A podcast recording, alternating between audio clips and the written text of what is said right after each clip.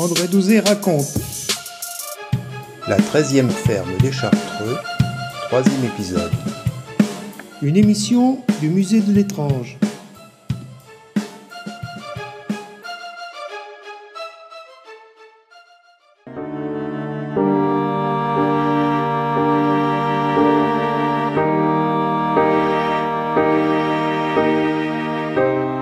Et Polycarpe de la Rivière va parler de la rabarie plusieurs fois.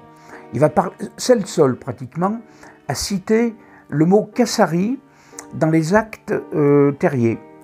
Euh, Cassari. Et puis euh, Cassari va ressortir dans des, des sous-entendus. Euh, il cite euh, en référence Cassari.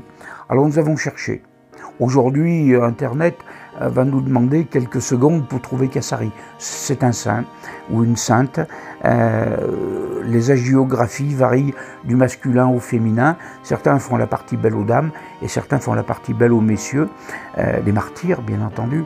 Donc Cassari serait un, saint ou une sainte qui serait plutôt en fonction vers euh, le pas le Verdon, mais euh, les, les Cévennes, euh, et puis le sud de la France, la Provence, euh, Montélimar, euh, des régions comme ça.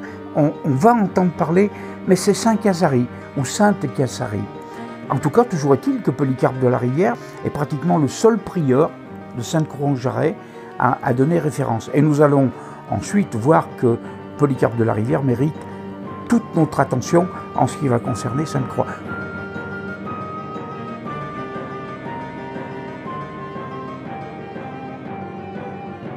Revenons pour le moment à la rabarie. Nous aurons le temps de revenir au prieur Polycarpe de la Rivière, qui, je le dis tout de suite, est un pseudo. Le prénom et le nom sont des prénoms d'emprunt parce que euh, les Chartreux, à cette époque, avaient la possibilité, comme ceux qui s'engagent dans la Légion, de tirer un trait complet sur leur vie passée. Euh, ils disparaissent des états civils et ils refont une vie faite de, prières, de foi, de dévotion, tout ce qu'on veut. Et euh, souvent, euh, les prieurs ou d'autres, d'autres chartreux changent de prénom et de nom en entrant dans l'ordre.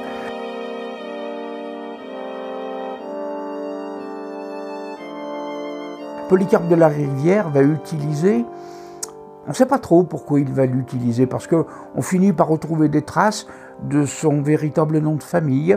Euh, Polycarpe semble être en échange son prénom. Quoi qu'il en soit, on va le retrouver en lien avec euh, quelques personnages euh, des, milieux de la cour royale du XVIIe siècle, du côté de, Saint-Étienne, du côté de Rouen, du côté de Lupé aussi, il faut bien le dire. Et voilà. Et donc, Polycarpe de la Rivière va s'intéresser, c'est peut-être là le lien avec la rabarie, va s'intéresser à des choses euh, au, au départ religieuses, mais religieuses à la limite, à la limite du sulfureux. Mais on est quand même encore dans la religion. Et puis un jour, Polycarpe va franchir le pas, c'est trop tentant, euh, qu'il ne l'aurait pas fait.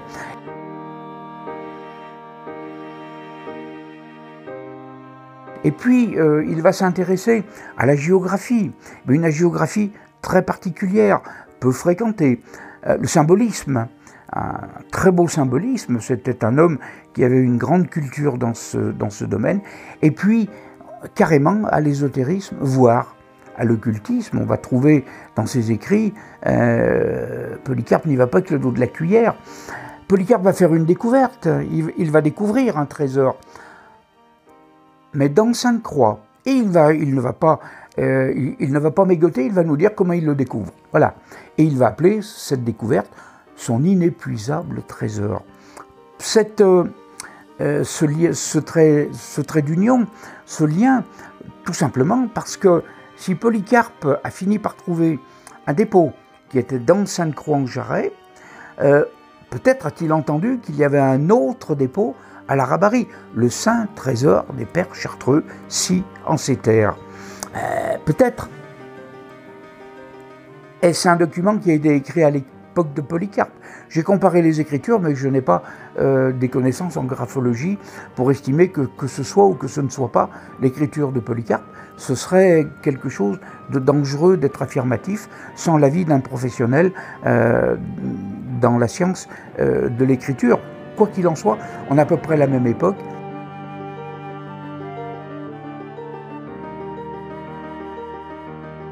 Deux trésors, deux connaissances, deux fois Casari et un seul Polycarpe de la Rivière.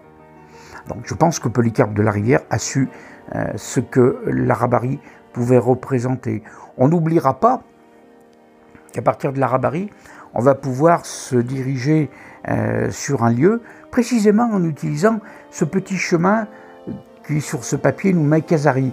Euh, si c'est le chemin que nous avons retrouvé sur des terriers anciens, et qu'aujourd'hui euh, les randonneurs pratiquent peut-être encore, je ne sais pas. Euh, je ne suis pas marcheur, mais il est possible qu'aujourd'hui ce sentier, ce chemin existe toujours.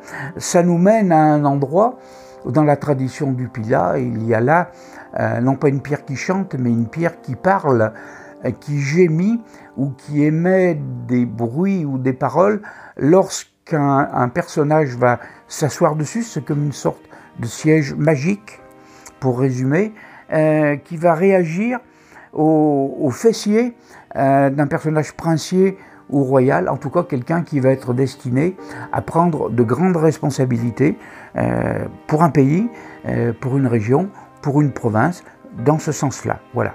Donc l'arabarie pourrait y conduire. Quand on voit le symbolisme de, Saint ou Sainte Rabari, Kassari, on, a effectivement quelque chose dans ce coin qui a été, je dirais, avec beaucoup de méfiance ésotérique. Il ne faut pas partir au quart de tour sur ce mot, mais ésotérique, euh, hermétique, ce qui est à l'intérieur. On n'est pas l'exotérisme. L'exotérisme, c'est ce qu'on voit à l'extérieur. L'ésotérisme, c'est ce qui est à l'intérieur. Il ne faut pas confondre avec sorcellerie, magie noire. Le pas être trop vite franchi pour que je l'utilise ici. Mais quoi qu'il en soit, une connaissance, c'est certain.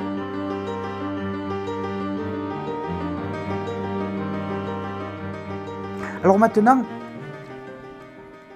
le temps passe, il faut bien qu'il passe, hein, et euh, l'arabarie continue à exister. Polycarpe mort, d'ailleurs on n'a jamais su euh, d'une façon formelle où il était mort. On, sait que la religion arrive à un moment, on lui a dit bon ça suffit, hein, euh, monsieur le prieur, euh, vous débordez quand même. Euh, euh, et d'ailleurs, il, il sera frappé d'interdiction dans certains de ses livres. Au début, on lui dit oh, ce que vous écrivez est très intéressant. C'est bien, c'est bien. D'homme Polycarpe de la Rivière, continuez, vous avez la plume religieusement intéressante. Et puis un beau jour, on lui dit bon, là, ça suffit, vous dépassez les bornes.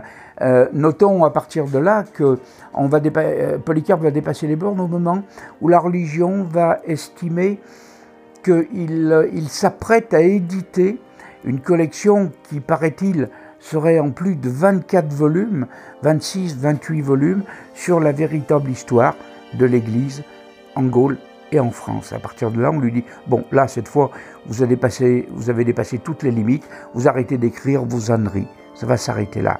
Polycarpe va disparaître, mais Saint-Croix en Jarret va rester, la Rabarie aussi, et il y a toujours cette, ombre insistante d'un Polycarpe qui cherche des documents, qui cherche des, ce qu'on va appeler des secrets, pour, résumer, pour faire bref, euh, des trésors. Mais encore une fois, le trésor est-il un monceau d'or ou une connaissance? Euh, On laisse ça à son appréciation, le temps passe, le temps va s'écouler, la religion va passer, l'arbarie ne sera pas saccagée par les révolutionnaires, ils vont monter en échange, secouer un peu les puces euh, à Sainte-Croix en Jarret, mais par l'autre rive euh, du barrage.